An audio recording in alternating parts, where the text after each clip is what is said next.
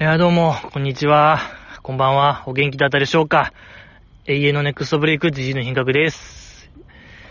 いやいやいやいやいやいやいやいやいやいやいや7月突入。早いんですよ、皆さん。やっぱり時間っていうものは本当にもう、もう忙しく忙しくね、流れるもんでございまして、えー、大変ですよ、これ。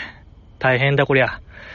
うわ大変だ、こりゃってことですけども、うーん、まあ、このポッドキャストね、毎週更新言うてたんですけども、ちょっとやっぱ空きましたね。まあ、だから言い訳とするならば、これやっぱ梅雨なんですよね。梅雨。今年の梅雨、特にやっぱすごかった。激しかった梅雨が。ええやっぱこう河川敷でやってる身としては、危なすぎましたね、今年の梅雨は。もう流されてたかもしれないじじい。もし、結婚してたらね。梅雨、雨天結構言うてたらもういなかったかもしれない、僕はこの世に。うん、もう流されて終わり。もう大阪湾や。大阪湾まで行ってたかもしれない。悲しいことなってたんで、これは逆に良かった。逆に良かったと僕は思いたいですね。ええこれはだから、前向きな、本当に、前向きな撤退でしたございましたね。素晴らしかった。素晴らしかったですね。まあまあまあ。でも今年の、あれ、すごないですか？今日か。今日の天気昨日の天気もすごかったが、もう太陽ギラギラ。太陽光線エグエグでございましたけどもね。すごかった。うーん、もう、だからこれは梅雨明けと言っていいのではないでしょうか。もう、気象庁より早口をじじいの品格が今宣言しましたよ。もう、梅雨明け宣言でございます。皆さん。はい、もう明けました。これは完全にも。はい、もう3、2、はい、はい、はい、開けました。今、はい、たった今、開けました。GG の品格によって、梅雨明け宣言開幕しました。もう、夏でございますので、よろしくお願いします。たった今夏になりましたよ。もう、行こう行こう行こう行こう行こう行こう行こう。行こう行こう行こう。ね。行っちゃダメです。やっぱりね、やっぱまだこう油断できない状況でございますから、えー、それなりに対策していきましょう。はい。ですね、まあ良かったでしょう、これは。うん、ほんと良かった、良かった。よいや、だから、なんと言いましょうか。やっぱこのポッドキャストやってて、この屋外型、ほぼほぼ毎週河川敷来たらわかるんですけど、やっぱこの匂い、河川敷の匂いによってね、めちゃくちゃこう四季を感じれると言いましょうか。春、夏、秋、冬、やっぱ全く違う匂いがするもんでね、この河川敷。夏の匂いです。もう皆さん今、河川敷は。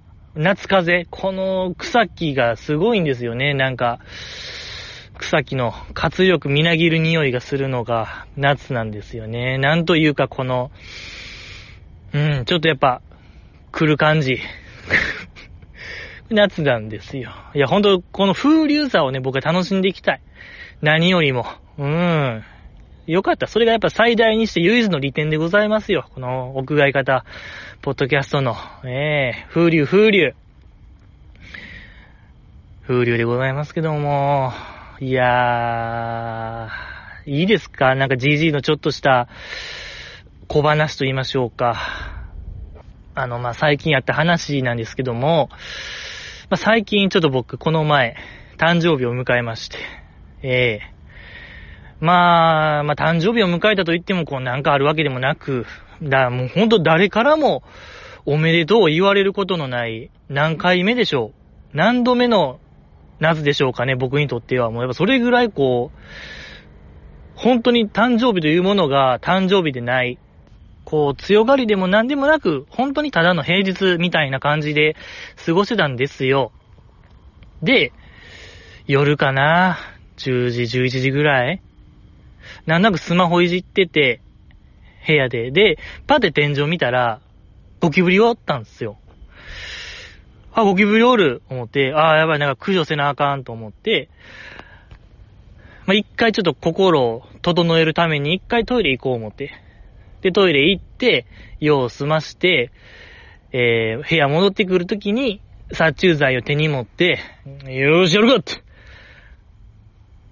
こう、己に火をつけたわけですよ。で、まあ自分の部屋戻ったら、天井じゃなくて、ゴキブリは、もうなんかめちゃめちゃ活発で、ほんま1分やそこらですよ。トイレ行って戻ってくるの。1分そこらです。もうか、天井から、真ん中天井からもう壁におって、あ、めっちゃなんか、このゴキブリ活発やな、思って。で、こう、よう見たら、めちゃめちゃでかいんですよ、そのゴキブリ。いや、ありえへんぐらいでかい。あのね、これ誇張なしで言いたい。僕は、この話はほんまにドキュメンタリーとして伝えたいというか、ありのままを伝えたいですね。盛ることなく。だから、どれぐらいかな、あのゴキブリ。いや、いつものじじいやったら、なんかもうテレビのリモコンぐらいでかいゴキブリとかわけわからんこと言うけども、受け狙うけども、あのゴキブリはね、ほんまに、えー、っとね、石鹸ぐらいでかいかな。石鹸もでかいな。いやけど石鹸ぐらいでかいですね。ああ、もう石鹸ぐらいでかいわ。あれ。うん。体長がね、その分厚さは石鹸じゃないけども、体長が石鹸並みクラス。超でか。ほんま日本のゴキブリとは思えない。大阪のゴキブリとは思えない。ほんまなんか南国の沖縄とかにいそうな、めちゃくちゃこう、デカデカゴキブリ。うん、もう見たことないぐらいでかい包丁。本当にね、伝えたいですね、僕は。あのデカさ。アップしたいわ、どっかに。いや、まあ、それで、うわ、でか思って、ちょっとここで僕心萎えたんですけど、キモと思って、で、まあ、ゴキブリの方近づいて、かけようと思った時、そのさなかゴキブリがこうバー飛んだんですよ。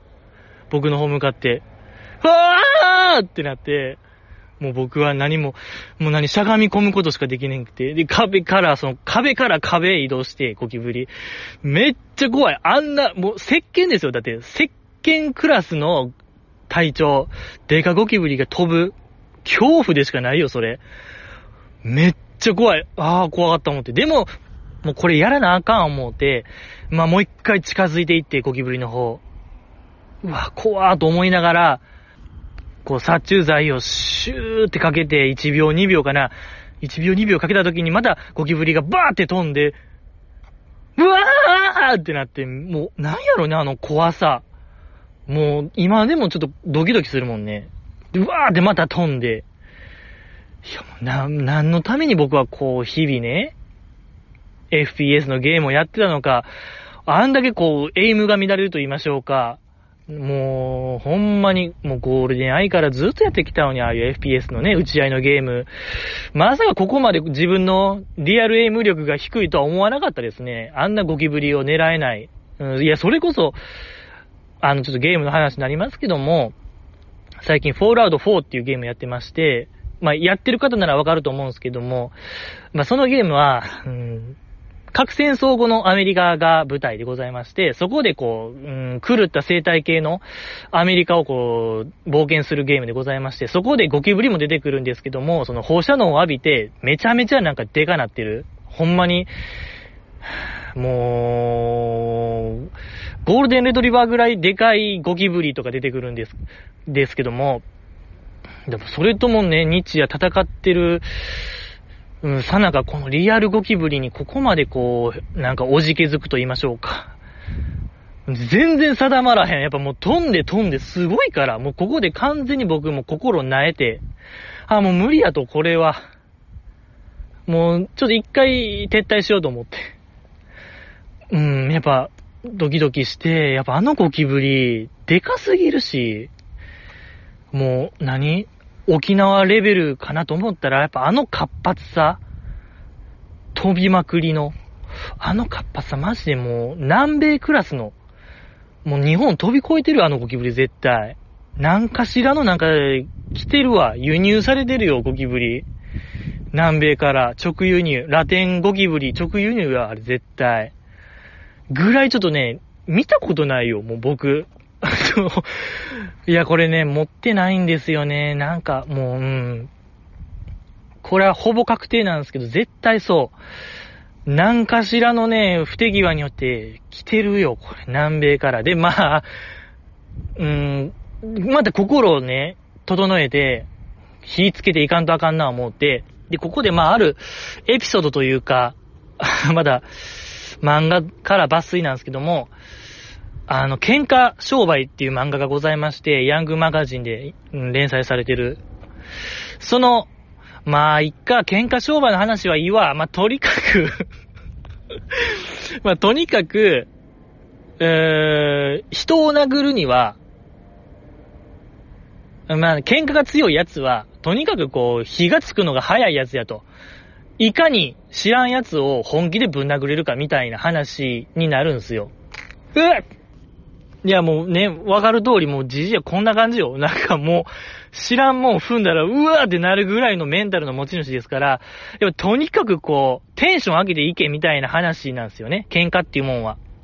うん、どれだけテンションフルマックスに短時間でなれるかみたいな話があったんですけども、やっぱそれ、それになるにはやっぱお酒がないと僕は無理やと思いまして、まあお酒買って、でまあそれを飲みながら家帰って、でもこれはちょっといつも以上飲もうと思って、3本ぐらい買って、3本ちびちび、1時間ぐらいかけながら、あー、飲み終えて、あー、来た。もう、これ完全にもう、殺す殺す殺す殺す殺すみたいな。完全に行っちゃってるやつモード入ったんじじ、あの時。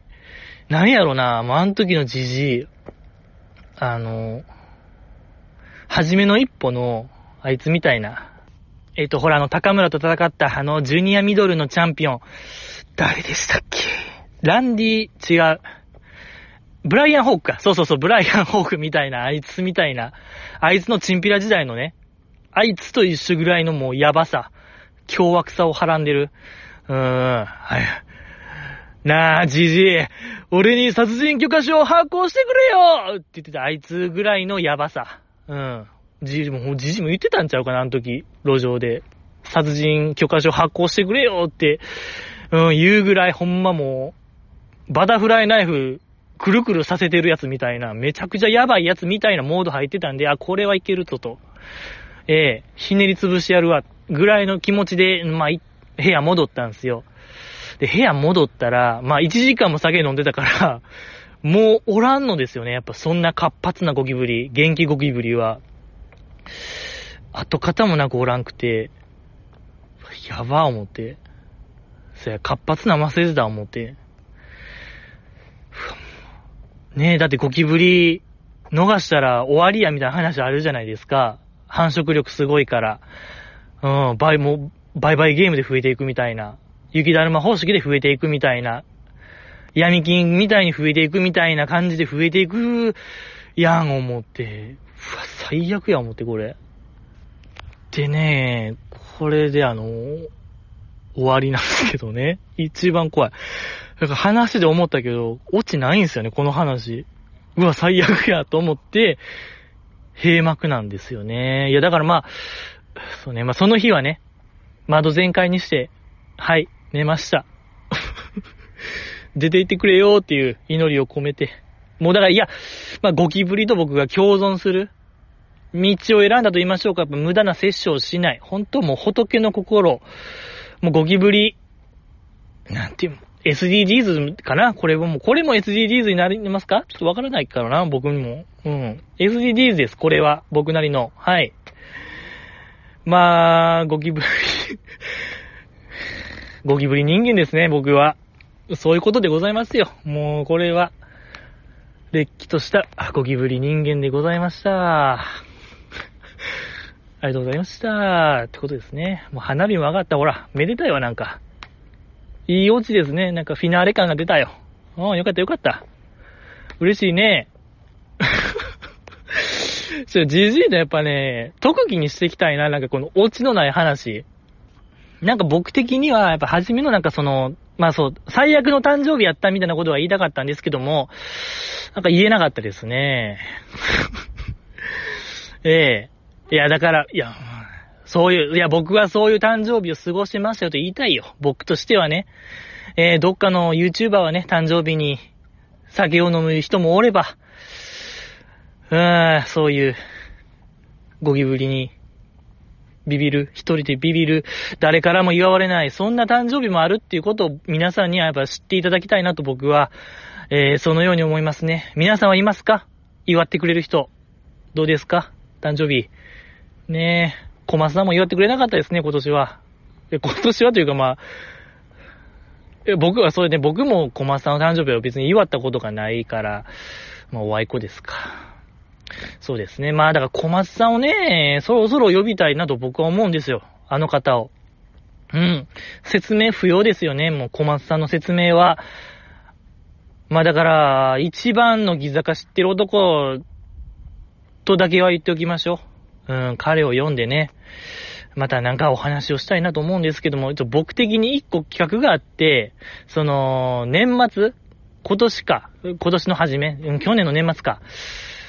まあ、なんか小松さんからその、いろいろ辞めるにあたっての天末みたいな話聞きましたよね、みんな。まあ、聞いたんですけども、なかなかそれがね、こう、ハードコアと言いましょうか。僕からしたらね。僕からしたらなかなかのね、ハードな話を、小松さんがことさらもなく話してたんで、普通ですよ、みたいな。ちょっとね、かまされたと言いましょうか、時事的に。反省すべき点半年前の反省。ちょ、じじいね、年下だからやっぱ彼にちょっとビビったな。彼やっぱ、ハードパンチャーですから、あやっぱ、叶わないの、叶わないなと思いましたね、やっぱり。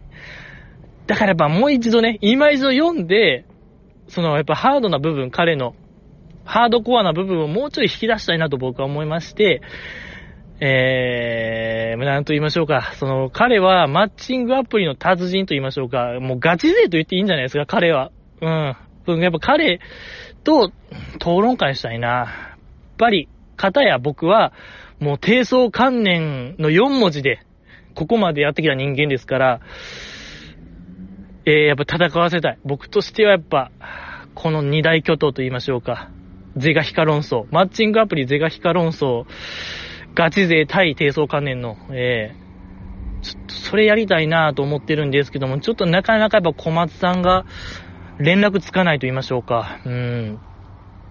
もう5時以降は無理みたいな。休日の5時以降はもう絶対僕はもう無理ですみたいなことをずっと言ってはる。うーん、もうほんま小学生みたいなことを言いはるんで、なかなかこう連絡つか、僕も不定休なんで、土日が別に休みなわけじゃないんで、えー、そうなんですよね。なかなかちょっと実現しそうにない話ではあるんですけども、まあ、どっかでね、うーん、その、マッチングアプリガチ勢の、いや、教わろう、教わろうの回でもいいね。ガチ勢の小松さんに。ええー、今更ながら、やっぱり大流行りでしょ、今。マッチングアプリって。なんや言うたら、ペアーズで知り合いました。あれ、なん、なんかそう、YouTube の広告とかでよう出てきますけども、なんであんな棒読みなんですかね？あの人らって。ペアーズで知り合いました、みたいな。いや、もうちょいなんか、あれ、言われへんもんなんですか？やったことないから僕はわからないですけど、イェーイブイブイブイブイブイブイブイみたいな言えない。それ言えないですね。今のは、ダサい。なんかダサおもんない。ダサおもんないペアーズになっちゃうんで、使うんや、ね、CM にならない、ね。CM にならないですけども、なんか、でもなんか、全員、いや、ほんま僕10割、ペアーズで知り合いました、みたいな。いや、怖いな。ほんまか？これほんまか？ってなる。コマーシャル。あ、でもあれがやっぱガチなんかな。が、うん、ほんまやから、役者とかは使わずに、やっぱり、っていう意図なのか、わからない。もうわからないし、どうでもいいか。わからないし、どうでもいい話ですね。もう20分経つ。ダメ。乃木坂の話しましょう。そうなんですよね。ちょっとなんか無駄話が多いなこのポなんか、さっきのゴキブリの話も多分ね、ギュッてやったら8分くらいに縮められそうなんですけどね。まあ、ちょっといいですか？お酒飲みましょう。ポッドキャスト限界集落えーね、ポッドキャスト限界集落とは、えー、私が、あの、松村さりさんがね、主演された東京ワイン会ピープルからこうなぞらえて、えー、もう、東京ワイン会ピープルももう説明不要でございますね。もう死ぬまでに、うん、見ておくべき映画。100選にも選ばれるとか、選ばれないとか、まあ、選ばれるでしょう。まあ、そんな素敵な映画でございましてね。あのー、マッチュンがね、お酒を飲んでこう、人生変わった話でございましたけども、いや、僕もやっぱね、人生変えたいもんやなと思いまして、こう、お酒が好きなんで、お酒を飲んで、その味を、こう、坂道メンバーで例えるという企画でございますけども、今日飲むのが、サントリーのメロンソーダサワー。最近ありますよね。まだ飲んだことないんで、飲んでみたいと思います。いただきます。うわぁ、めっちゃ美味しい。すごいこれ。え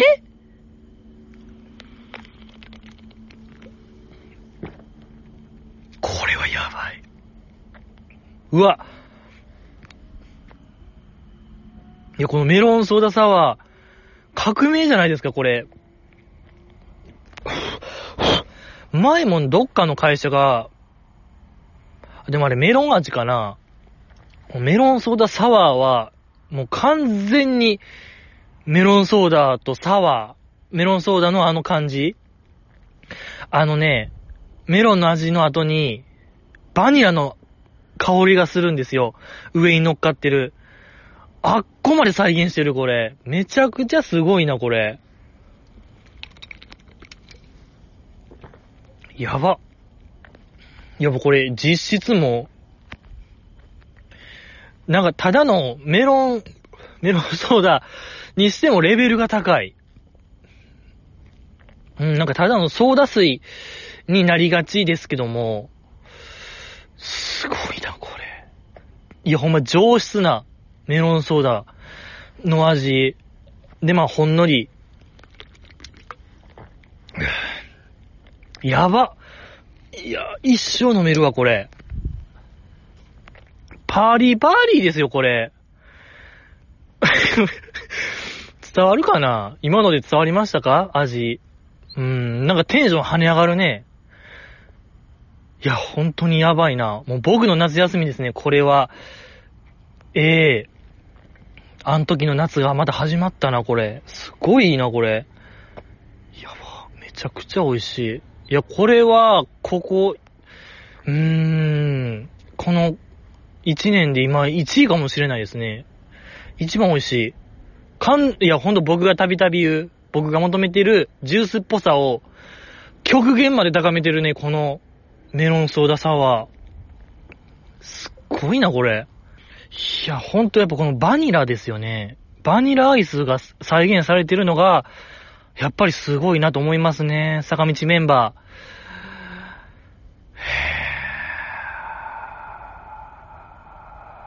富田鈴香さん。日向坂の富田鈴香さんでした。いや、これはやっぱ富田さんのやっぱね、あの、日向坂で会いましょうの、この前の、下克上バトルでしたっけ ?1 軍対3軍の。おー、大活躍でございましたから、あれめちゃくちゃ面白かったですね。あの富田さん。こう、上質なね、なんか楽しいバラエティってほんと良かったですね。うん、なんかその負けキャラを払拭してて、その過程も良かったね。えー、いろいろ。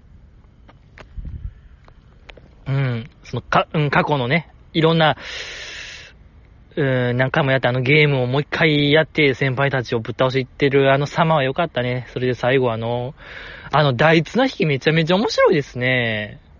定期的にやってますけども、ここ1年で。リモートの時とかもやってましたし、やっぱいいですね。で、この多分年末とかやるんでしょまた多分田中さん交えて。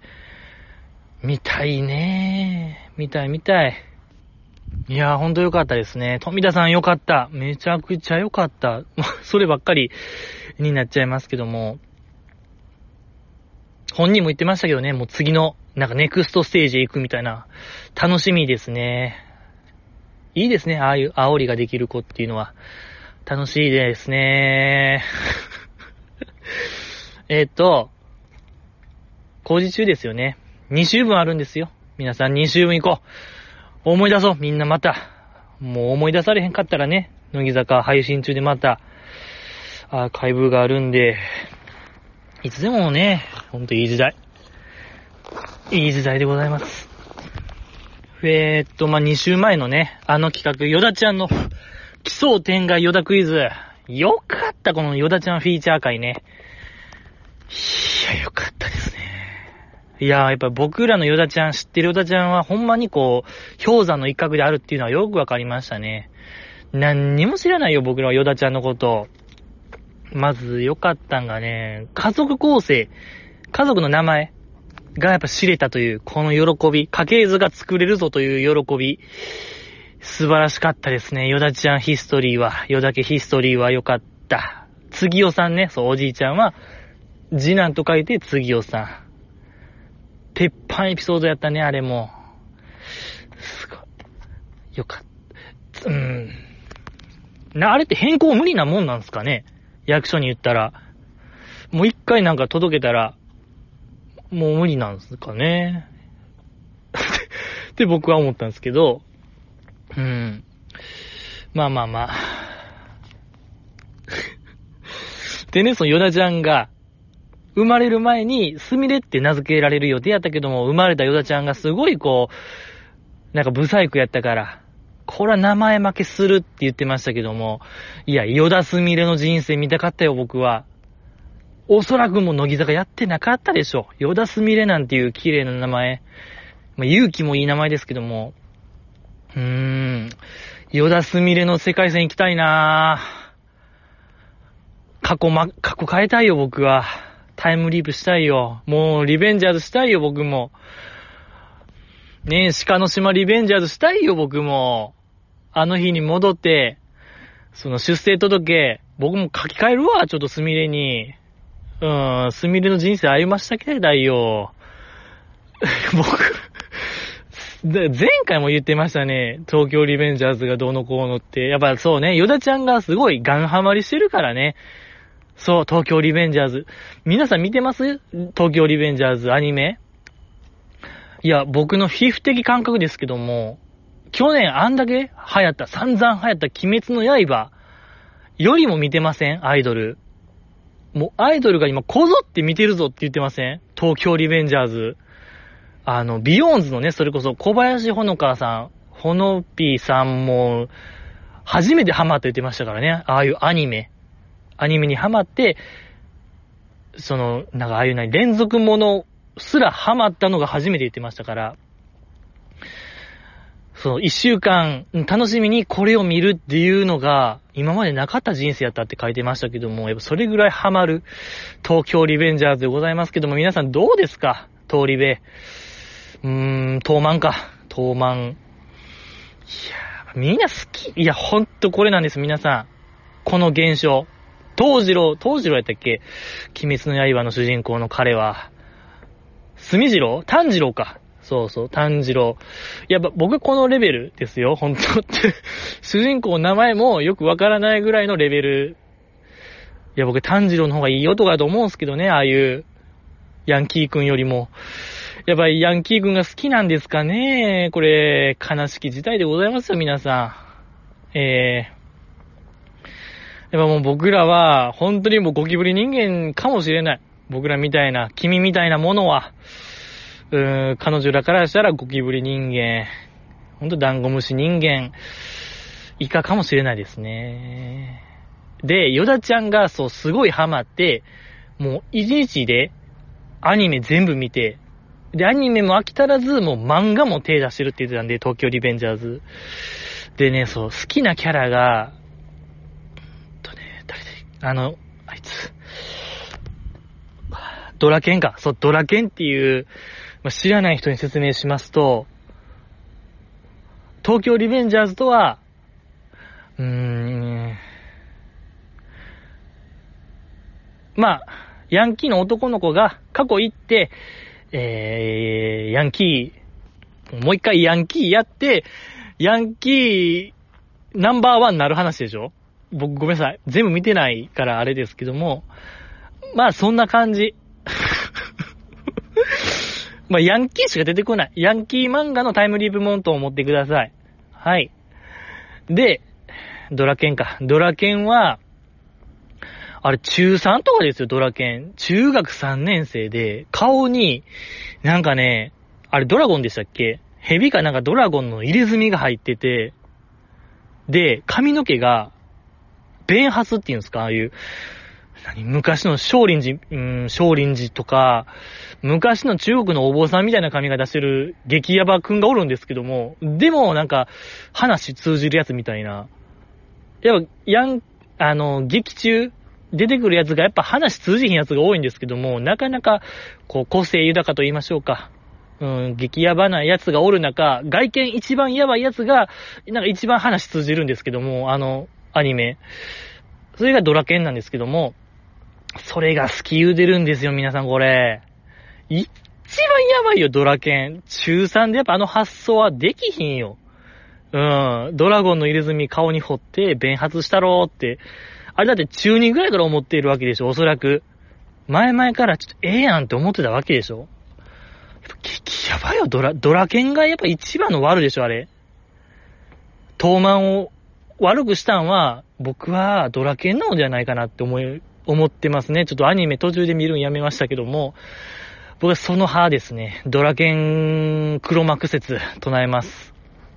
やっぱあの発想なかなかできひんよ、中3で。えー、何の話ですか？ヨダちゃん、ヨダちゃんですよね。ヨダちゃんはドラケンが好きって話。で、多分僕らは嫌いって話でございますけども、でね、そう、ヨダちゃんの好きな偉人が、歴史上の偉人は何っていうクイズの時に、そう、カズミンがね、なかなかやっぱクイズ得意ですね、カズミン。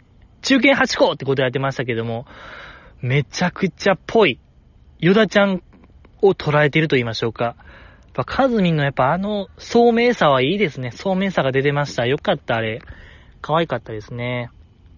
で、設楽さんがヒントで、僕は、会ったことあります、その方と。って言った後に、マッチュンが、あのー、福沢諭吉って言ってましたけども、なかなかこう、マッチュンらしからぬボケと言いましょうか。やっぱこう、乃木坂工事中ウォッチャーとしては、松村ウォッチャーとしては、マッチュンらしからない、らしからぬボケ、大ぶりなボケをしてて、やっぱり、多分おそらくあの時が、一番使われてたのではないか説を僕は唱えてるんですけども、いやね、ラジオ聞く限りやっぱなかなか激務やって言ってましたから、その準備、そのマッチュの準、卒業コンサートの準備が、もう打ち合わせの連続やって、めちゃくちゃしんどかったって言ってた、マックスピークが多分あの収録の時なのではないかなと僕は思いましたね。あのボケから察するに。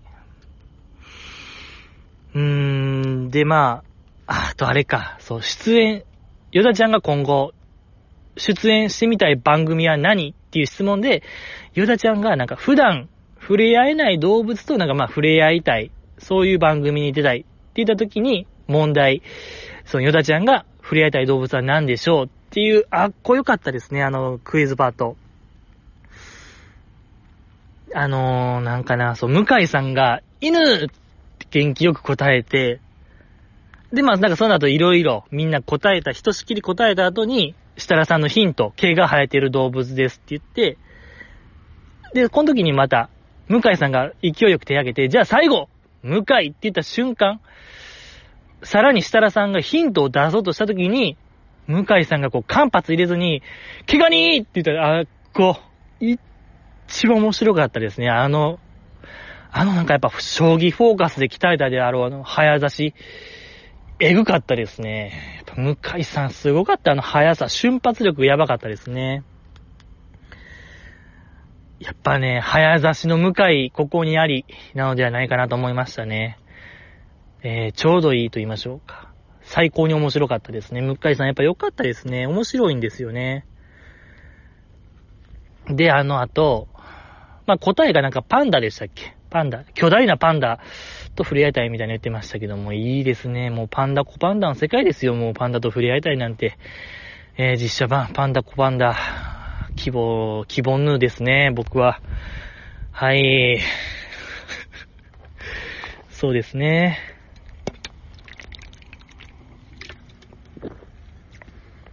で、なんかその後あの、無人島に一つだけ持っていくものが、とするならば何みたいな質問。まあ、あれ確か梅病が正解してましたけども、鉄砲って言ってましたけども、正解いや、この、出ますかね？鉄砲。鉄砲という発想。ヨダちゃん。いや、これやばいよ。いや、これほんま考えたくない未来と言いましょうか。かこれ流通してる可能性ゼロじゃないですよ。ヨダちゃんしかも、なんか手に入るでしょみたいに言ってたでしょ。で、設楽さんがフォローみたいな感じで、あ、猟銃ならま手に入るけどね、みたいな時に、言ってもなお、ヨダちゃん、やっぱ腕、あの手は、ピストルの形してたんで、やっぱもう、流通してるよ、あれ絶対、鹿の島。ピストル。で、やっぱ、考えたくなくて、やっぱ梅ピオもやっぱそういう、あの、平塚でしたっけね、そういう、だって、あの海近いでしょ？海近いってことはやっぱそういう港町、港、倉庫街があるんですよ。そういうやりとり。やばい。ああ、もうやばいよ。これはちょっとここまで行ったら、もう、やめましょうか。やめた方がいい。ちょっとこれ以上やったら本当日本の闇に触れちゃうので、やばいんですよ。はい。これみんなの秘密でございます。もう、姫ごと。アンタッチャブル、よろしくお願いします。ってことでね。えー、よかった。えー、ね、やっぱ極、極戦でもなんかそんなシーンあったような気しますしね。おっと、やめましょうか。やっぱ、や、うん。やっぱね、良くないよね。そういう話。嘘嘘。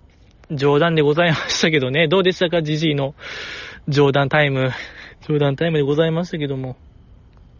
あとあれ可愛かったね、ヨダちゃんの犬の鳴き声ね。めちゃくちゃ可愛い。ヨダちゃん、一番可愛くないですか？モノ、なんか、モノマネ。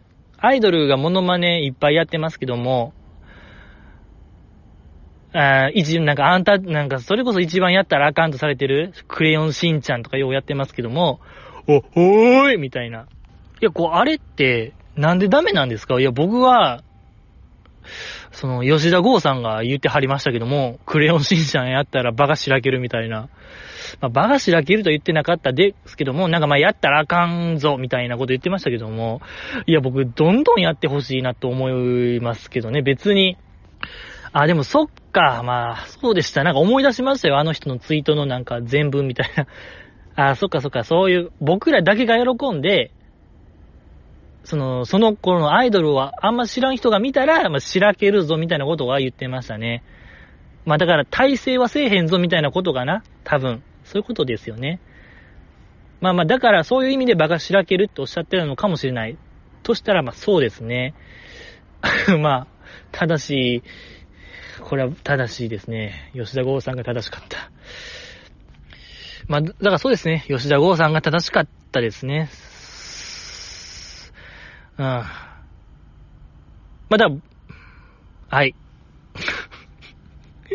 まあ何にせよ、とにもかくにもヨダちゃん可愛かったって話、あの犬の鳴き声ね。うーばっわっふっあれ？ちょっと待って、できひん。ブー、うーん、わっわっあー、できひんな。ヨダちゃん犬。ちょっと違うな。わっわっふっあー、もう、な、うん、できひん。ちょ、ジジイはやっぱできないな。犬飼ってないからか、やっぱ、ジジイ。飼ったことないからか。そうですね。限界ですね。今のが、ジジイのマックス犬でございましたけども、やっぱヨダちゃん可愛かったのよ。いや、これね、僕聞いてて思ったんですけど、ま、あの、僕の好きな、私立恵比寿中学の柏木ひなたちゃんっておるんですけども、その子もすごい犬のモノマネが得意って言ってて、多分ね、飼ってる犬種同じですね。全く鳴き声同じでしたから、あのタイプの犬。違うのよ。もっと低いのよな。うん。ああ、もうできひんな。なんか、下手なった、下手なったな。なんか、初めの方がもうちょっとなんか近かったイメージ。まあ、何にせよ、柏木ひなたさんも可愛かったって話なんですよ、エビ中の。あの、まあ、それさえ覚えていただいたら、もう満足でございますよ。はい。満足満足。一本満足でございますよ。とはまあ、そうです。ねえあとは、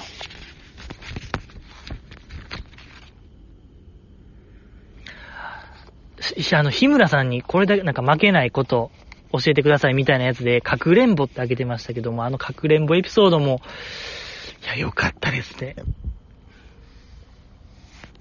その家の廊下の天井に張り付いてた言うてましたけども、そのまあ、手の動きでね、こう、突っ張り棒と言いましょうか。あの、サスケのね、セカンドステージのスパイダーウォークさながらの動きしましたけども、いや、これヨダちゃん、あるかもしれないですね。サスケ出たら完全制覇、夢のセカンドステージまではいけるのではないかなと踏めましたね。あのやっぱ身体能力の高さ、実は、みたいですね。ヨダ、無限の可能性を秘めてますよ。ヨダユキという女性は。いいですね。素晴らしかったですね。で、あの、人生最後の日、何食べますかっていう質問にヨダちゃんが、まあ、いつも通りのもうご飯を食べたいと。朝は馬肉食べて、グレープフルーツ食べて、納豆食べて、みたいな話の最後、お酒も飲んでね、みたいなんで締めてましたけども、これですよ、皆さん。どのお酒を飲むのか、若干まだ21とかでしょ、ヨダちゃん。1、2。いや、これちょっと、いや当てたいですね。やっぱ島育ちですから、多分強いよ、お酒。ぐんぐん行くよ、ぐんぐんに。鹿の島のお酒とかないんですかねブランド、地元の、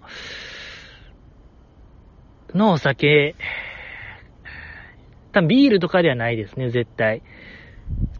ビール、ウイスキー、ワインではないんですよ。まあ、日本酒、年齢的に考えにくいですけどね。焼酎とか。いや、でもやっぱ強いから、ヨダちゃん絶対。やっぱ次代さんの孫ですから、次代すごいのよ。うん。次代の肝臓すごいから。まあ、日本酒行くんかな。いや、やっぱそこもやっぱトリッキーな、マッコリとか、マッコリ飲みますみたいな、何がトリッキーなんですかねお酒のトリッキー、基礎天外お酒は。やっぱこう、ハブ酒とかかな。やっぱハブ名人、ハブドリマスターですから、ハブ酒、ハブ酒かな？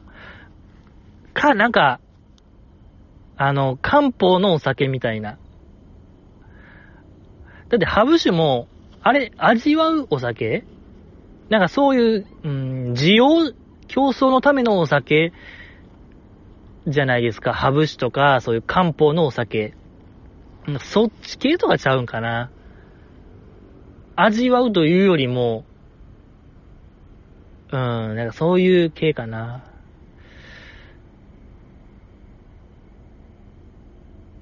えー、そんな感じ。君はな、何やと思うヨダちゃんの飲みそうなお酒、人、人、あの、最後の日、人生最後の日、教えてちょうだいよ。で、あの、ラストの質問。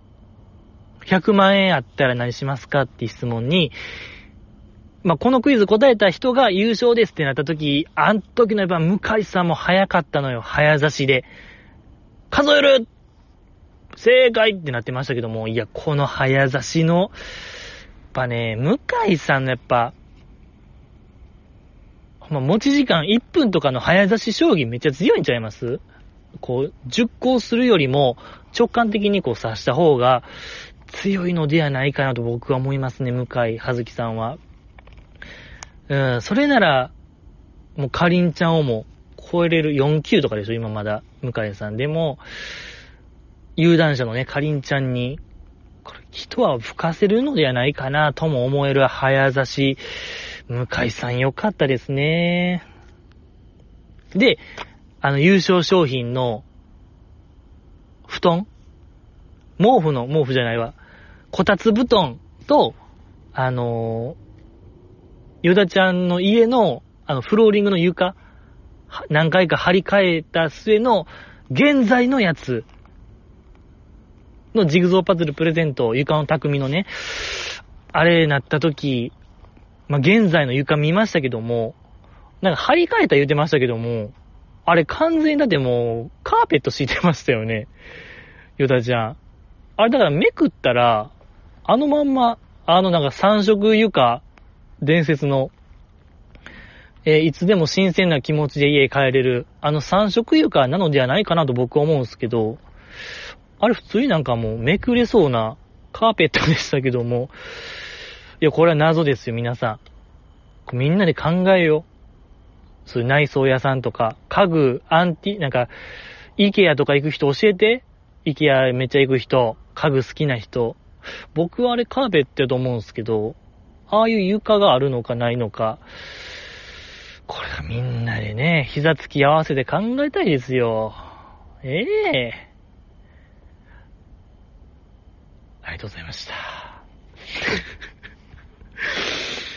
いや、だからほんとヨダちゃんは、まだまだ多分ね、や、あの、深いよ。深い深い深い人間でございます。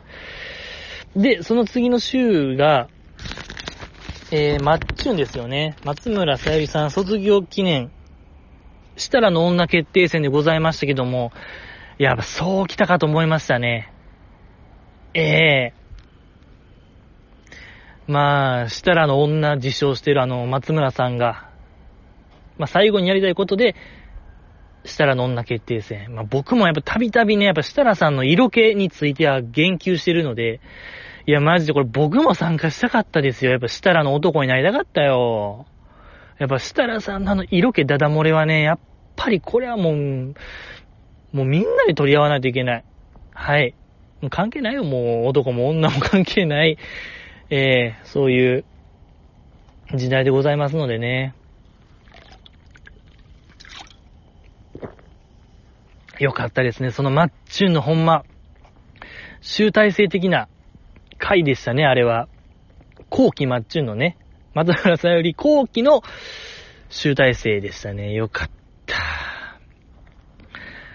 もう、そういえばマッチュン、やっぱあのマッチュンがやっぱり可愛いのではないかなと僕は思いますね。えー、小松さんがたびたびなんかもう、嘘、嘘でしょみたいな言ってましたけど、いや、やっぱりああいう女性はいいですよ。うん。やっぱり、うん、敵やなと僕は思うんですけどね。あの、綱引きですか？第一種目。綱引きで、まあ、マッチュン瞬殺されてましたけども、セイミヤさんに。あん時のほんまもう、フェイスシールドも取れて、やだやだやだやだって言ってるあのマッチュン、めちゃくちゃもう、めっちゃもういいですね、もう。100点満点でしょ、ああいう女性。探そう。これみんなで探さんといけないかもしれない。あれはやっぱもうマッチュンが作り上げたある種のほんまもう創造主、創造主というかほんまに、僕らの理想を具現化した女性なのかもしれない。あの、松村さゆり像というのは、よかったですね。えー。で、あとやっぱ、梅ピオ対、えー、セイミヤさんですか。あれも名勝負でしたね。やっぱりこう、梅ピオの平塚魂みたいな、とにかくなんかぐんぐん引っ張る戦法というか、喧嘩スタイルみたいな。よかった、あれ。もう、ぐんぐんぐんぐんぐん引っ張って、買った時にもう、ツナ放り投げてたあの梅ピオめちゃめちゃ勇ましかったですね。顔、もうかっこいいですね、あれは。よかった。可愛かったね。あれもよかった。で、あの、梅ピオ対日村さんもよかった。衝撃映像ですよね。あの、日村さんのスタイル。いや、あれは笑っったな面白かった。めちゃくちゃ面白かったですね、あの、日村さんの綱引き。なんとも言えない表情で後ろにぴょんぴょん飛ぶやつでしょいやー、すごかった。片手で勝ってましたもんね。とんでもないパワーですもん。で、まあ、その次の、あの、設楽さん、こっち向いてほいね。あれも良かったのよ。やっぱ、マッチュン監修の企画はいいですね。うん。お手軽でありながら面白いという。あの時のやっぱ乙女松村さゆり、乙女モード、めちゃくちゃ可愛かった。ちょっともうね、だからあれ見て、なんか弾いてる感じでしたけども、設楽さん。いやもう理解ができないですね、僕からしたら。やっぱりこうテレビやからああいう取り繕った感じしてますけども、いや、あんなんもう、リアルで食らったら終わりですよ、皆さん。終わり。本当にもう、記憶なくなるやつです、もう。うん、ぐらいやっぱ、とんでもない破壊力を持ってますよ、やっぱマッチューのやることなすこと。いやー、すごかった。可愛かったですね、あのマッチュー。で、失敗した瞬間見ました。なんか30秒以内に、その設楽さんのあっち向いてホイに合わせたら勝ちみたいな企画でしたけども、マッチュの失敗した瞬間のまた顔が、とんでもなく可愛かったですね。ぷくーってするやつ。いやいや、もう、あれは終わり。また終わった。また終わったわ、これ。うーん。終わった、終わった。うん。終わりんティウスですよね。よかった。いや、ほんまなんか僕らの理想の具現化ですね。絶対マッチュンというものは。そんな気がしてきましたね。喋ってて。可愛かったですね。あと、まあ、キュンゼリフ対決も良かった。はぁ、よかったのよ、あれ。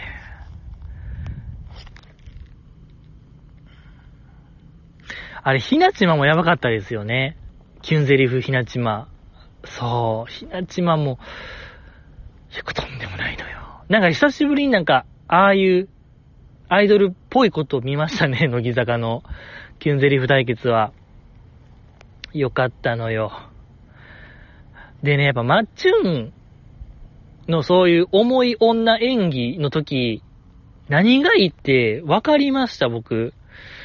マッチュンね、瞬きしないんですよね。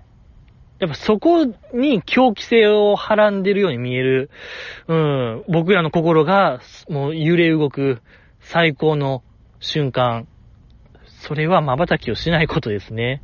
まっすぐ見つめて何かを言ってる、あのマッチュンがいいですね。愛を伝えてるマッチュンが最高なのではないかなという一つの答えですね。これは僕の。うん、導き出せました。よかった。で、みなみちゃんもよかったのよ。そう。ひなちまも、まっちゅんも、こう結構考えた末のセリフでしたけども、みなみちゃんは、あのやりとりの中で自然に出たセリフ、あれ多分考えてないですもんね。そうそうそう。それがすごい良かったんですよ、みなみちゃん。ほんまなんか天性の何か、天性の何かを出してましたね。うん、女優ではない、やっぱ何かを出してましたよ。うーん、よかったね。あと、まあ、設楽さんの匂い当てクイズも良かったですね。うーん。まあ、あれ、ヨダちゃん当ててましたけど、で、え、えっ、と、3つの袋に服が入ってて、で、その1個が設楽さんの私服が入ってる匂いを当てましょう、みたいなやつで、えー A、B、C で B が正解で、A がひうん日村さんのやつやったんですよ。で、ヨダちゃんが、A の袋、だ日村さんのやつを書いたときに、めちゃくちゃ目を細めてたんですよね。ありえへんぐらいなんかもう、ちょっと眉間にしわ寄って、目を細めてたあのヨダちゃん。これも日村嫌い3入学決定なのではないかなと思いましたね。その基礎展開ヨダクイズの時も、あの、日村さんをちょっと呼び捨てにしようとするくだりがあったりとか、これはもうヨダちゃんからの布石なのではないかなと思いましたね。うん。マッチュンとマイアンなき日村嫌い3、今最有力ヨダちゃんなのではないかなと僕は思いましたね。あの顔を見て。と、まあ、あの、呼び捨てをしようとしたのを見て。うん。まあ、よかった。よかったのよ。まあ結果はもうマッチュンは何一つできなかったですけど、まあでも愛を伝えられてよかったって言ってました。あの、マッチュン本当良かったですね。えー、コメントを含めて、本当に良かった。僕もああいうマッチュンからの偏愛を受けたいと思いましたね。あの、まあ、偏愛は、あの、変色の変にね、偏るに愛と書いた偏愛を受けたいなと思いました。で、まあ、またあるんですよね、この後。本当の最後の最後、マッチュンのやりたかったことをまた大縄跳びみたいなやってましたけども、成功するのかせえへんのか、これちょっとみんなに見届けましょうや。ねえ。ってことで、工事中は終わり。このままマッチュの卒業コンサートの話か、あれですね。あのー、そう、今回のごめんねフィンガーズクロスドの特典 DVD が個人 PV 全員バージョンでございましたけども、皆さんご覧になられましたか？いや、よかった。いや、そう、それでね、その話をするって言ってたんですけども、どっちにしようかな。個人 PV でしょ、やっぱり。いやー、よかった。どうしましょう。一応、ランキングつけたんですけども、トップ10から、言っていいですか ?GG の品格。今回の個人 PV ランキング、カウントダウンハイパーで、行かせていただきたいと思います。えー、まあ、カウントダウンハイパーは、昔ね、目覚ましテレビの、あの、星座占いカウントダウンハイパーから抜粋でございますけども、もうカウントダウンハイパーでいきたいと思いますよ。うーん、10位。10位は、えー、秋元真夏さんの、A Day in the Life of Manner。こちらでございますけども、これはあの、マナッタンがお腹が減ったから、ご飯を作ろうや、いう映像でございました。えー、で、料理がサラダと、何あれ、ミートスパゲッティみたいな、うーんと、あれを炒めたやつ何でしたっけ？ミートスパゲッティ炒めたやつ。ペペロンチーノじゃなくて、カルボナーラじゃなくて、ペペロンチーノですね。ペペロンチーノ。ペペロンチーノ作るやつで、その動画の内容が、なんていうかな。まあ、料理してるんですけども、その料理、野菜を切る音を何回もなんかループとかして、なんかリズム刻んでるよみたいなやつあるじゃないですか。10年ぐらい前にめちゃめちゃ流行ったやつ。10年前のなんかアイドル番組でよう見ましたよね。なんかサンプリングみたいなのして、なんか料理、なんか野菜切ってる音とか、何かを炒めてる音とかを何回も何回もループして、リズム刻んでますよみたいなやつ。あれをやってた、なんかね、10年前感。うん。えっとね、なんやろ。個人 PV 原点感というか、そう、個人 PV ってこういう映像でしたよね、みたいな、それを思い出させてくれたあの、それをやっぱマナッタンがやってる良さ、えー、リーダーがやってる、キャプテンがやってる良さが良かったですね。そうそうそう、これこれみたいな、あの、個人 PV 始まったわ、みたいな気持ち、えー、良かったですね。まあ、ペペロンチのすごい美味しそうでございましたね。えー、10位。いやもうこの電波で行きましょう。もうポンポンポンと紹介していきたいなと思います。第9位は、あー、遠藤桜さんの言えない、これね。まあ、なんて言いましょうか。遠作ちゃんがもう、遠作ちゃんがずっとやっぱ、同じような設定、似たよ、もうずっと学生服着てますね、遠作ちゃんも。何作連続でしょうか ?3 作、4作連続でも学生服を着て、恋愛をしようとしたり、終わら、終わっちゃ、うん、終わらそうとしちゃったり、始まらせようとしちゃったり、惑わせようとしちゃったり、みたいな展開？うん、ボーイミーツガールずっとやってるあの遠作ちゃん良かったのよ。で、今回の遠作ちゃんは、内気なブラス、あの、吹奏楽部の女の子が、一つ上の男の子に、先輩に恋をして喋りかけようとするやつ。でね、僕は本当あれをみんなで見たいね。原作ちゃんのあの個人 PV 言えないよみんなで応援上映したいなと思いましたね。で、その男の方がね、なんかもうずっとなんかポケットに手入れて、なんやこいつ、おい、ポケットから手出せみたいなを言いながら、応援上映したいね。で、なんかその遠作ちゃんが内気な女の子やから、ちょっともう、小声なんですよね。ちょっと、小声で喋ってて、は？何？みたいな男の方が言って、おい、耳どうなってんねん、こいつ。耳鼻科行けみたいな言いたいな。もう応援じゃないですね。完全にヤジ、ヤジ上映みたいになっちゃいますけども、やりたいね。夢かな、僕の。パブリックビューイングみたいにしたいな。なんか、でかいモニターでみんなでなんか、おい。で、あの、吹奏楽部の女の子やから、なんか楽器演奏、その、ドンキ坂の曲をなんか演奏して、上手じゃん、みたいな男の方に言われるみたいな。頭下げろよ、お前、もう、あの、スタンディングオベーションとか、そういうのしろみたいな言いたいな。えー、かなり語気荒めに応援上映したいですね、僕は。まあなんかその内気な女の子っぷりが、まあほんま遠作ちゃんと重なって見えてめちゃくちゃ可愛かったですね、僕は。よかった。で、やっぱ男の方を応援上映したいですね。えー、8位は、あ、ラブストーリーは突然にね、アスカちゃんのやつ。いやー、これ。アスカちゃんのやつは、えー、なんていうかな、ま、配信者なんですよね。こういう音声メディアだけで顔を出さずに、声だけで、えー、お悩み相談をするツイキャス的なことをやってる女の子みたいなやつで、恋愛相談を受けてんねんけども、どうやらその相談は、この男の子は、こう、アスカちゃんと気づかずに配信者の人やと思ってるけども、配信者は、配信者は本人でした。でも男の子気づいてない。みたいなやつ。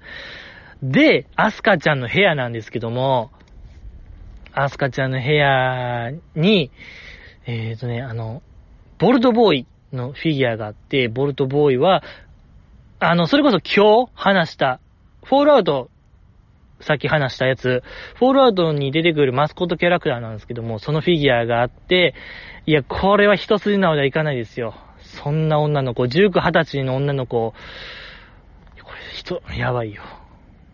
これやばいのよ。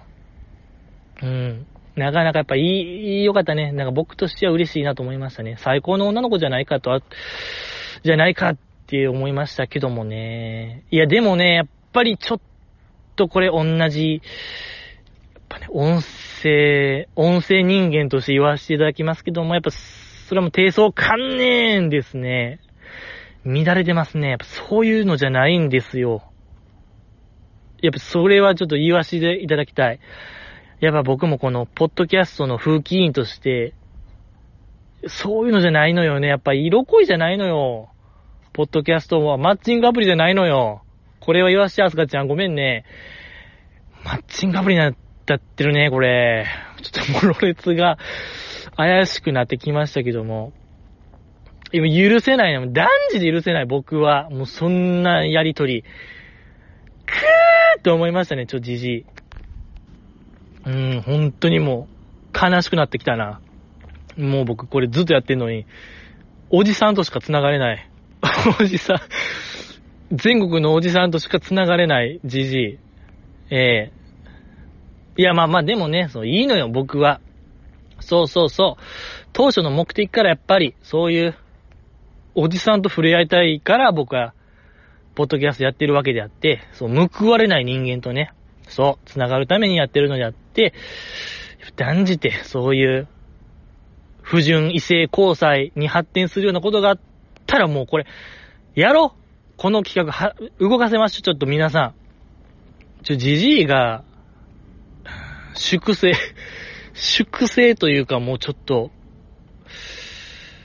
うん、もう、関係性なくても、ちょっとそういうことやってる人がおったならば、ポッドキャストで、ちょっと、もうとか発言してる人がおったら、ちょじじい、勝ち込むわ、ちょっとじじい、勝ち込み隊長として、一番隊、隊長として、ちょっとこれはもういかないかんぜよっていうことで、やりたいですね。ええ、ほんまにもうちょっと、5期荒めでいこうかな。5期荒め。さっきの、あの、遠作ちゃんのやつじゃないけども、うん。やってみたいなと思いますけどね。まあ、だから、ほんと教えてほしいですね。ちょ、GG ほんま、その垂れ込みがあったらいけるんで、垂れ込み待ってますけども。でね、そのアスカちゃんがまたそう、ほんま一筋縄じゃいかない女性やったんが良かったですね。アスカちゃんっぽさ。そう、そのひねくれてる。そう、今回の個人 PV 結構なんか本人にかなり当て書きをしたようなんが多かったのが印象ですね。遠作ちゃんも、そう、遠作ちゃんそのものやったし、そうそうそう、そこが良かったね。素晴らしかった。生き生きとしましたね。だから、みんなやりやすそうというか。うん。素晴らしかったですね。あとは、7位、チマデートね。そう、えー、樋口ひなさんのチマデート皆さん見ましたチマデートよかった。あのー、その、ひなちまの学生時代の友達が、えー、監督でカメラもやって、で、ひな島に、そのプライベートな感じで昔の話とかしながら学生時代の話、その、ひな島を名付けたのがその、PV 撮ってる監督さんで、みたいな話をずっとやってるやつ。ほんま、ひな島の自然な感じ、バシバシ出てた。めっちゃ良かったですね。ひな島のやっぱ普段あんな感じなんかなっていう。プラスやっぱほんまに赤裸々なことを言ってるひな島。うん、途中。よかったですね、あれ。そう、ひなちまが、やっぱもう、結構恒例やったけども、悲しいブログ、選抜発表の後に、悲しいブログ上げてたけども、やっぱもうそれも、やっぱ吹っ切れる時期、理由があったりとか、あとやっぱ良かったんが、その秋元康さんのなんかの雑誌のインタビューで言ってた、えー、まあ、続けたもん勝ちや、みたいな発言があったらしいんですけども、私はだからそれを信じてるみたいな話があって、だから、なん、うーん、ちょっと前に、引退説みたいな、卒業説みたいな流れだけども、私からしたら、はぁみたいな。いや、私にはまだやることあるから、長く、その秋元康さんも続けたもん勝ちや、みたいな言ってるから、まだだからやることあるから、おるでみたいな明るい発表もあったんが良かったですね、ひなちまの。そう。あのー、あれですね、あれでした。あのーそう、去年のバズーラじゃなくてアンダーライブか。去年の年末アンダーライブでなんか泣いちゃったんですよね。えっ、と、あの、影慣れん時、まだライブ始まってない時に影慣れで泣いちゃったから、なんか、どうしたこの子みたいなになって、ちょっと卒業説みたいな流れたみたいな話でしたよね、確か。で、その後のショールームとかでもなんか泣いちゃってみたいな、あの疑惑を払拭したのが良かったですね。そう。よかった。やし、やっぱ続けたもん勝ち。やっぱこれも僕響きましたよ。えー、このポッドキャストももう あれかなと思ったんですけども、そう、ひなちまのあの言葉を聞いて、えー、僕もやっぱ続けるべきなのではないかなと思いましたよ、このポッドキャスト。よかった。で、第6位は、えー、僕はね、春二人、久保しおりさんのやつ、あれでしょう。そう、久保ちゃんのやつよかったね。まあ、あのー、久保ちゃんと幼馴染の女の子、で、幼馴染の家でずっと待ってるんですよね。その子の帰りを久保ちゃんが。で、まあ、久保ちゃんが行った理由としては、最後のお別れを言いに行ったんですけども、なんかこう、久保ちゃんは東京に行くらしくて、それを伝えに、その女の子の家に、ま、最後の挨拶をしに、ま、行くんですけども、で、久保ちゃん結構活発な女の子みたいな役で、まあその女の子とも幼馴染やから、勝手にラーメン作って食べるみたいな、えー、うん、あの、キャラの子なんですけども。で、まあその女の子、幼馴染の女の子も、幼馴染やねんけど、やっぱ二人は成長してたみたいな話やと思うんすよね、あれは。幼馴染の女の子も、彼氏みたいなのができてて、みたいな。今まで通り、なんか友達、親友、とはまたちょっと違う存在、関係性になっちゃうけども、でもまあ頑張ろうや、私は東京行くし、あんたも頑張りよ、みたいなんが描かれてるやつ、よかった。よかったね、あれよかったのよ。そう、あの二人の関係性はまだまだ続くぞという映像。やっぱ僕もね、あれは重なりましたね。なんか僕も、僕も、やっぱりそういう友達と、友達だと思ってたけども、やっぱ友達じゃなかったみたいな、もう小松さんですけども、やっぱ彼も、まあ、僕の 友達、なんやろ、やっぱ、ダンゴムシ人間、僕はやっぱダン、ダンゴムシ同盟結んでたはずやのに、一生やっぱ人間は一人で生まれ、一人で死ぬべきでしょうみたいなのを共有、共鳴してたはずやのに、気づいたら裏切ってたみたいなパターンが、もう、もう数えきれないほどありまして、まあその度にやっぱ僕はね、まあそこでやっぱ久保ちゃんはね、久保ちゃんも進み続けたっていう、進み続けることができたから、まあ、その関係を許容できたと言いましょうか。やっぱそこですよね。久保ちゃんは東京に行って僕は何も変わらなかった。ここがやっぱでかいですね。勉強になりました。えー、やっぱ僕がずっと地元におったと思ってください。あの、春二人は。うん。久保ちゃん東京行かずに地元エンドと思ってください。地元エンドで、ほんまに悪あがきをしてるやつ、それがじじいの品格と思ってください。ええー、よかった。だから僕も何かやっぱ進むべきなのではないかなと思いましたね。進展すべき。ええー、多分そうしたら、その裏切りも多分強要できるはずかなと、えー、そういう勉強になりました。本当によかった、久保ちゃんの春二人。今日は以上でしょう。トップ5は次回にしましょう。えー、皆さん何が良かったですか？今回の個人 PV。教えてくださいよ。うーん。まあまあまあ。そうね、マッチューの卒業コンサートも次回にしましょう。なかなか駆け足で行って、もう1時間超えた。えー、やっぱゴキブリの話はするんじゃなかったという、後悔だけが、後悔だけが残った回でございました。また、えー、近いうちに。あ、お便り読も？うそう、お便りいただいてたんですよ、ツイッターでね。乃木坂岡中ツイッターで、質問箱というのがございまして、そこにね、送っていただいたら完全匿名で、えー、僕には何もわからず、君の素性、宇治素性をわからずして、何かコメントをくれるのでね、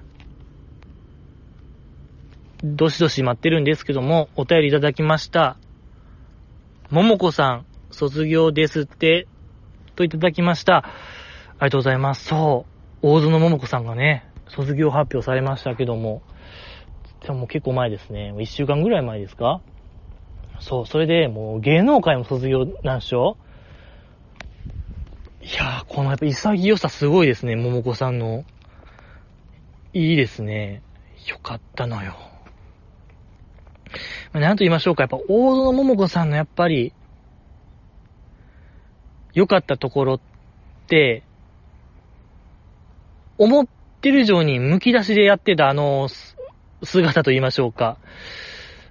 あの、ライブとか、一つ舞台上がればかなり誰よりも前も言ったと思うんですけど、なんかの夏のライブで平行線やってる桃子さんは、一番アイドルではなの、んではないのかなという話を僕はしたと思うんですけど、やっぱズバ抜けて、なんかアイドル性が高いパフォーマンスをしてたなと思う、桃子さんが、一個、ライブを降りれば、舞台を降りれば、ラジオとかテレビとかで見せる姿は思ってる以上に女の子みたいな 普通の女の子、重ための女の子のギャップがいいですね、やっぱりあの子は。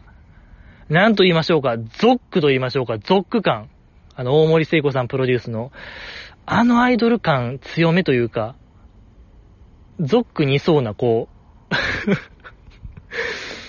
なんやろ、ゾックよりもゾックというか、ゾック以上にゾック。うん、ゾックゾックですよね、桃子さんって。ゾックのメンバーって、まあ、そういうスタンス取りがちですけども、それ、なんやろね、ゾックのあれって、結構、なんていうの、ラッピングしてるというか、丁寧に放送されてる状態でお届けしますけども、桃子さんのやつって結構ラジラとかで出してるやつはほんまに剥き出しのなんか、剥き出しゾックというか、ショールームとかで見してるあれ、なかなかのあのー、稀に見るというか、稀に見る剥き出し、マッチュンとかもやっぱりラッピングしてるよ。やっぱりこう、なんていうかな、加工してる？加工してるというか、なんか見やすいように、なんか、笑いやすいようにしてる。笑いやすいようにっていうか、いや、難しいな。なんかとにかくね、純度100%なんですよね、桃子さんの感じが。うん、それがやっぱいいですよね。もっとなんか出て欲しかったなと思いますね、その一面が。うん、乃木坂工事中とかでいじられてもよかったのではないかなという印象ですね。うん、やっぱあのなんかまっすぐさというか、まっすぐさをね、もっと見たかったですね。なんか、もっとなんかいじ、なんか、おん、な、の、なんか、う面白くなりそうな予感はバンバンさせてたんですけどね。何か、まあ、そうね、まあ、もうゾック入ってもいいのではないかなと思いますね。ええー、誰よりもゾックなんで、まあでも、芸能界引退言うてるんでね、まあまあそれはないですけども、でも、あるかもしれない。また、ね、ゾックってやっぱそういうグループですから、もう一戦退いた人も、もう一回カムバックするバーでもあるんで、あのね、アンジュルムの福田さんとかもカムバックしましたし、そうそうそう、やっぱ、生ハムと焼きうどんの方もね、ニッチアンでしたっけ？西井さんが、もうやっぱカムバックしましたし、え、これ、桃子もあるよ、これ、全然また数年後。ええー、属メンバーとして、あるよ まあまあまあ。まあけどなんでしょうか。今までね、卒業者の出なかった3期生でまさか1人目が桃子さんっていうのもまた意外でしたね。ええー、まあ、ええー、まあ、いくつまだ、3子とかでしょ ?23 子。まだまだいけるね。まだまだいけるというか、まあ、ほんま可能性無限大ですもんね。うーん、いやまあね。そうね、アニメとか好きとかの話もっと出してほしかったなと僕思いますけどね、桃子さん。あんま出てなかったですもんね。そう、実は誰よりもなんかアニメが好きみたいな話、ここ1年でね、そう。どっぷりハマってるみたいな話も、うーん、なんかもっと聞きたかったなという印象でございましたけども、以上でございますか？ありがとうございました。ええー、年また、近々配信するかもしれないですし、また、会い、間空くかもしれないですし、ええー、また、お会いいたしましょう。ありがとうございました。